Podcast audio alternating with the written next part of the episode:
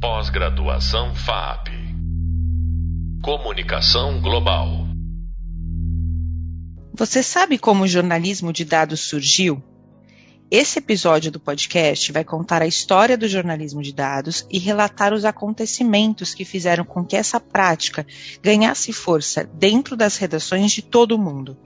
Esse episódio também complementa o primeiro vídeo aula da disciplina, o Definições e Conceitos do Jornalismo de Dados.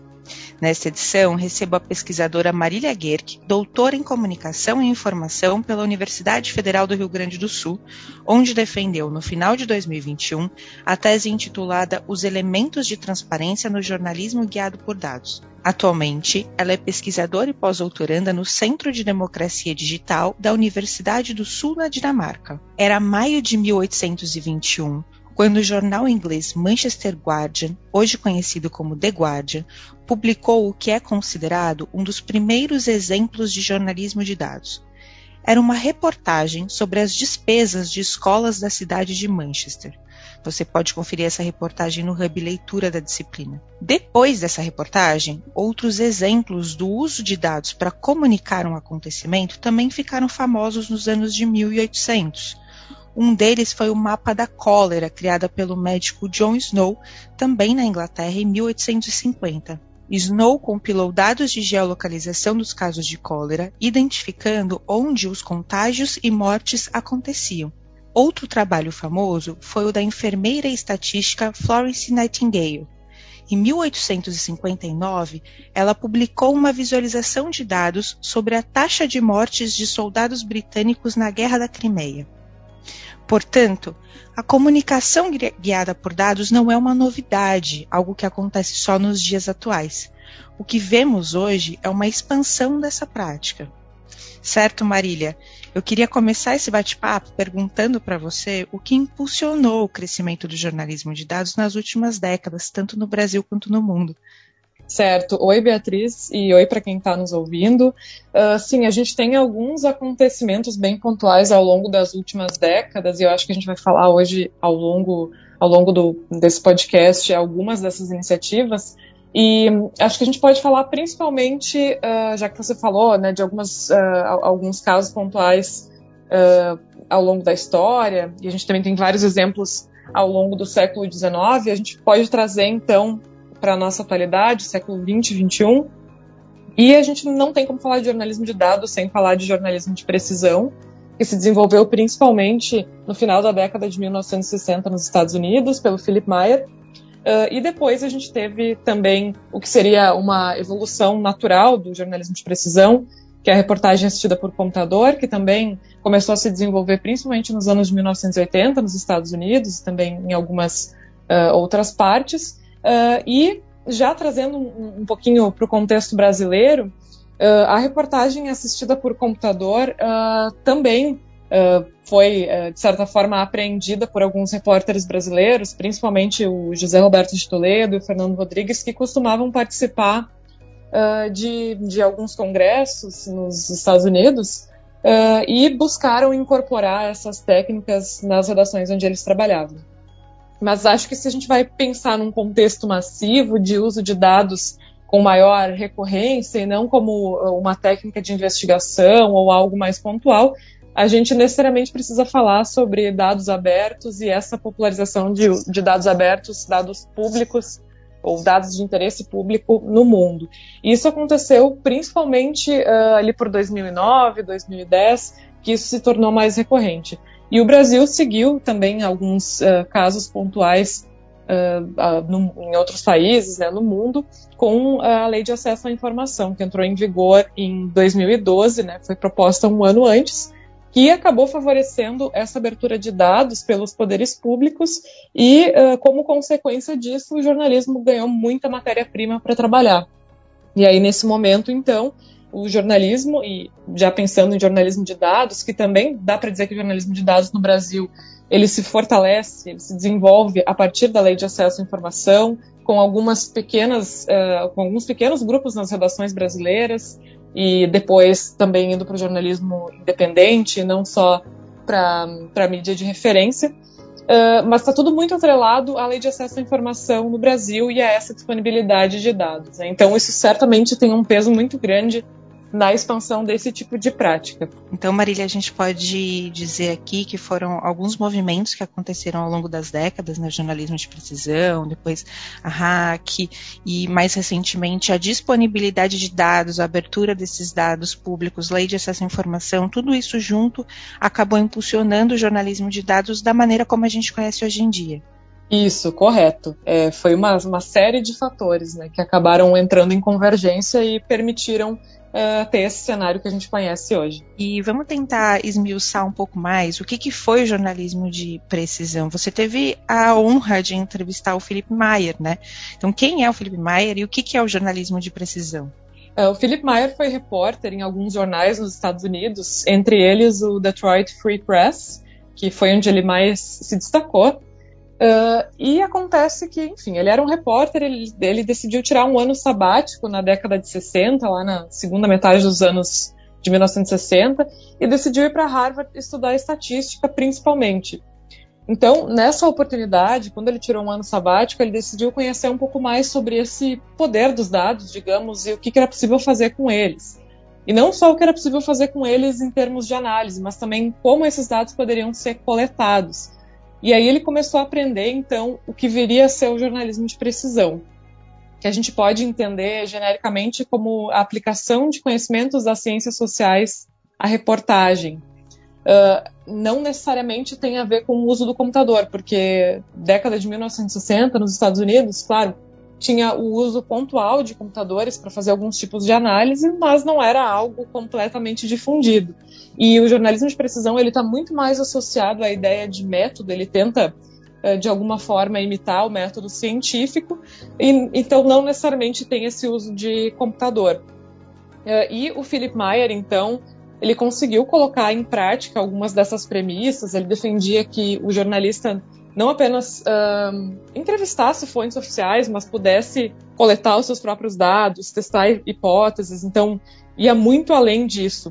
Uh, e aí acabou que ele cobriu uh, uma série de protestos em Detroit no final dos anos de 1960 e acabou rendendo a ele e à equipe de reportagem um prêmio Pulitzer que é super importante para os jornalistas, né? O prêmio mais importante do mundo. Uh, e assim, então, no geral, ele defendia que, em nome de um método mais próximo da ciência, né, um processo mais estruturado, os repórteres seguissem um passo a passo bem específico para investigar e para verificar informações também.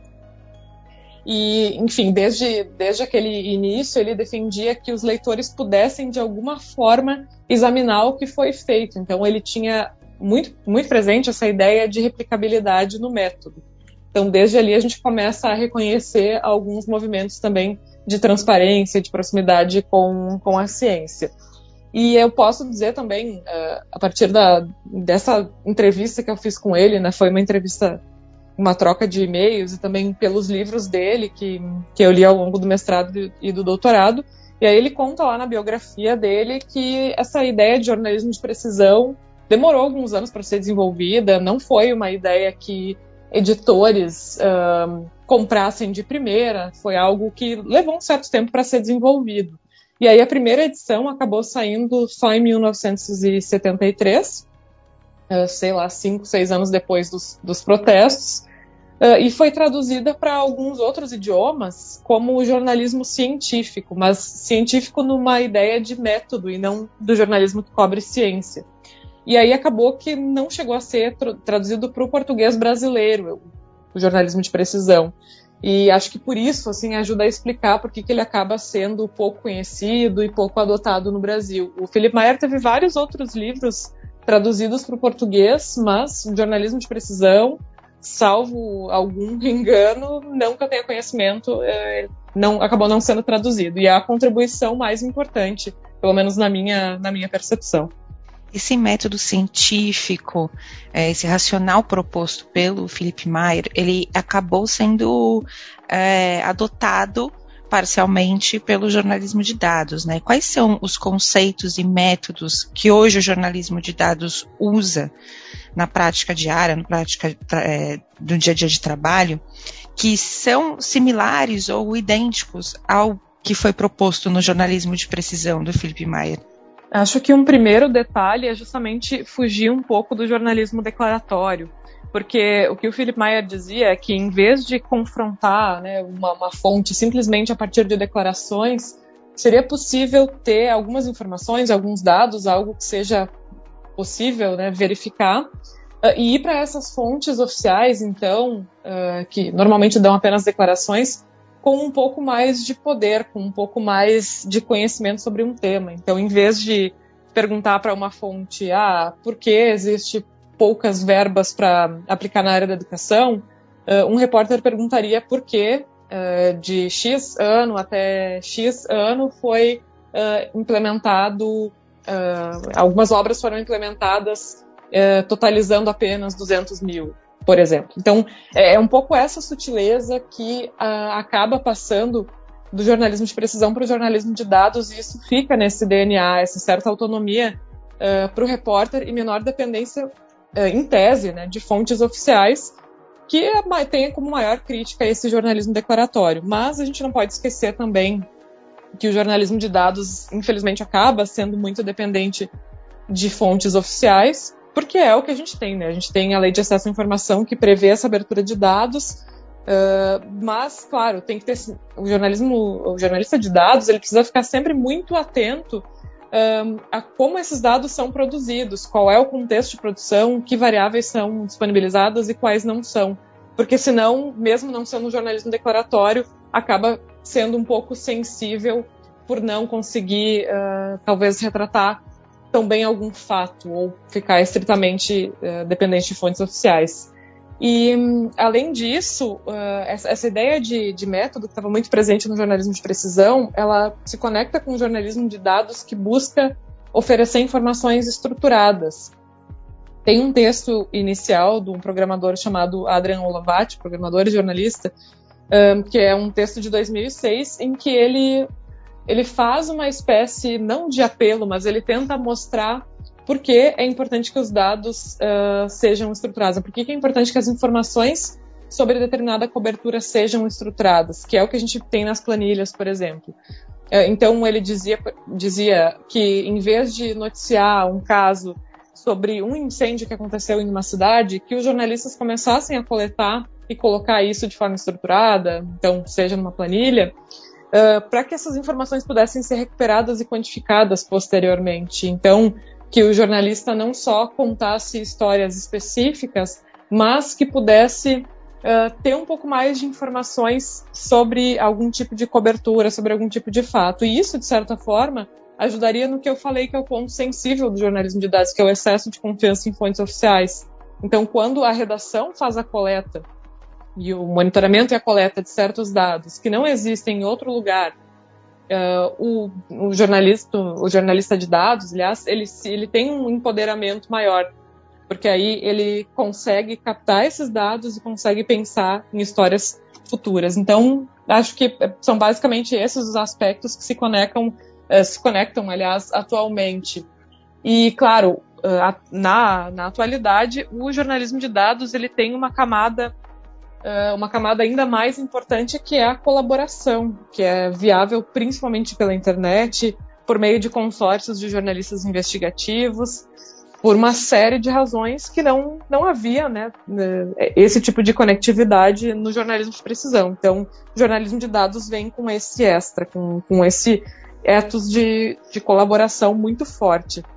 Marília, além do jornalismo de precisão, outro termo que é frequentemente associado ao jornalismo de dados é o da reportagem assistida por computador. Pode ser conhecida também pela sigla RAC, né, RAC. O que seria a reportagem assistida por computador e como ela se conecta também com o jornalismo de dados? No Brasil, o, a reportagem assistida por computador acabou sendo trazida uh, por alguns profissionais específicos. Mas nos Estados Unidos, me parece que teve um peso muito forte e muito associado ao jornalismo investigativo. Uh, essa, essa reportagem assistida por computador, ela começou a se popularizar principalmente nos anos de 1980 nos Estados Unidos, indo para o Brasil uma década mais tarde, principalmente. Uh, e assim, pelo que a gente nota das bibliografias que são consultadas para explicar o que, que é a hack, uh, então é esse uso de computadores para investigação ele ainda ele parece um termo muito abrangente e dependendo muito de onde ele é aplicado, isso varia. A gente pode pensar que poderia simplesmente envolver uma troca de e-mails numa época em que isso não era muito comum, e a gente também pode pensar que de alguma forma isso pode ter favorecido o vazamento de informações via algum tipo de sistema em que o jornalista conseguia o, uh, usuário e senha de um funcionário público, por exemplo, e aí ele conseguiria acessar um sistema que até então não era público, né, não era de público acesso. E, e aí a gente tem esse aspecto de, de investigação entre jornalista, fonte e algum tipo de vazamento. É basicamente isso. Então a gente tem. É, é difícil de definir Uh, sem considerar um contexto, qual o país, qual a década exatamente de aplicação. Mas, no geral, o, a proposta mesmo é muito abrangente. A reportagem assistida por computador poderia envolver simplesmente o uso de computador para qualquer coisa. E acaba que o Philip Meyer, uns, um, alguns anos uh, depois, quase nos anos 2000, ele escreve um texto dizendo que esse termo, reportagem assistida por computador, deveria ser revisto porque, afinal de contas, ninguém usaria, por exemplo, um termo reportagem assistida por telefone, que seria mais ou menos essa ideia de usar uma ferramenta para cumprir determinada tarefa. Então, não faz talvez tanto sentido hoje, mas nos Estados Unidos a gente tem várias associações que ainda mantêm esse nome. Então acho que para eles, no DNA deles, isso faz talvez tenha uma força muito maior do que em outros países, né? Acho que não vingou em todos os lugares. É, e pensando na nossa realidade no jornalismo de dados, o uso de, do computador estaria mais relacionado a talvez a coleta de dados, processamento, né, análise de dados, que hoje em dia a gente faz 100% numa máquina, num computador. A gente consegue fazer manualmente. Até conseguiria, mas é um esforço danado. A gente voltaria no tempo para executar isso. Então, é, esses termos acabam se mesclando e, como a gente mencionou no início, são ondas, é, avanços na comunicação, na tecnologia que levam, que sustentaram e levam hoje ao que a gente conhece como jornalismo de dados. Isso, correto. Assim, o jornalismo de dados ele está bastante associado à tecnologia hoje, porque a gente não teria um motivo para fazer de outra forma. Então, a gente pensa numa era de conectividade, de grande disponibilidade de bancos de dados e essa possibilidade de colaboração em rede que eu comentei antes. E além disso, né, teria linguagem de programação, teria uma série de ferramentas uh, online para utilizar em diversas etapas do método de jornalismo de dados, então, de fato, não é possível descolar uma coisa da outra. E Marília, a gente estava falando do passado, do jornalismo de dados, né? Tudo que aconteceu no passado, mas eu queria ouvir sua opinião sobre o futuro. Você acha que é uma prática que veio para ficar? Uh, todo jornalista vai precisar, em algum momento, dominar as técnicas de jornalismo de dados? Uh, sim, é, eu acredito que sim, que é uma prática que veio para ficar. A gente pode pensar que é uma especialidade dentro do jornalismo, está ali na interseção do jornalismo digital, mas também tem um pé no jornalismo investigativo, eu diria. Ah, mas eu também diria, claro, que talvez não vá atingir todas as audiências né, possíveis. Vai atingir talvez um nicho que se interessa um pouco mais por reportagens, por investigações aprofundadas. E eu vejo que o jornalismo de dados de fato traz um diferencial em relação à, à apuração que a gente conhece, a apuração convencional, à medida em que busca demonstrar como uh, foi feito passo a passo para obter um determinado resultado. E, assim, é um caminho sem volta, né, num, num bom sentido. Os profissionais que se especializarem nessa, nessa área certamente terão algum tipo de vantagem, uh, ao menos vão saber, vão ter consciência do que é possível fazer com um conjunto de dados, que tipo de análise, o que é possível tirar daí. Então, acredito que sim, são, são técnicas importantes uh, que vão poder viabilizar um conhecimento desse, desse jornalista ao executar uma pauta. Uh, e isso também me traz uma certa preocupação, porque a gente vê uh, que diversas empresas, né, o mercado de trabalho cobra muito Uh, dos jornalistas especificamente. Cobra que o jornalista saiba programar, cobra N coisas, mas a gente tem que pensar uh, que o jornalismo de dados, pelo menos em tese, ele é algo que deve ser executado não só pelo jornalista, mas também por uma equipe multidisciplinar que possa envolver um profissional da estatística, um cientista da computação, um designer, e essas pessoas vão trabalhar juntas dentro da sua competência. E é claro que o jornalista, o comunicador, sabendo o que é possível fazer, ele vai ter muito mais condições de trabalhar com essa equipe, vai ter muito mais condições de entender então o que é possível fazer e quais são as limitações. Uh, então, acho que tem essa preocupação com uma, com uma possível precarização do trabalho, à medida em que as empresas pedem cada vez mais que uma única pessoa seja capaz de fazer mil coisas, uh, e por outro lado, ao menos, né, esse jornalista que souber fazer isso vai ter condições de saber o que solicitar para os seus colegas, né, no, no caso de trabalhar em equipe. Perfeito. Marília, muito obrigada por esse bate-papo. Esse foi mais um episódio do podcast da disciplina de jornalismo de dados. Eu sou a professora Beatriz Farruja. Nesse episódio foram abordados a história do jornalismo de dados e os acontecimentos que fizeram com que essa prática se popularizasse no mundo todo. Sobre esse tema, eu convido mais uma vez você a ler o e-book da disciplina no Hub Leitura e a conferir a bibliografia sugerida. No próximo episódio, a gente vai abordar como o jornalismo de dados vem sendo aplicado na indústria midiática. Até mais. Pós-graduação FAP. Comunicação Global.